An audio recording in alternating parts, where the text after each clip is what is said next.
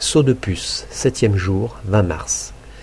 Matinée relaxe, option vol et cheval. On prend le temps de se baigner dans les ruisseaux. Les chevaux n'aiment pas toujours ça.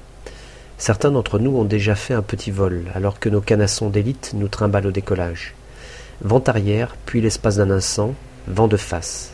Pas le temps de faire cas de la vipère sur notre trajectoire d'envol.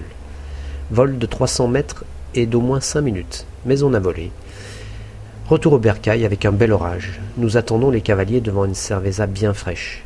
Bilan de cette première semaine coup de soleil, ce qui a valu à Gérard le surnom de l'écrevisse, puis de le pelé, piqûre de moustique, cloque aux pieds, griffure de ronces, épines, mal et j'en passe, mais heureux.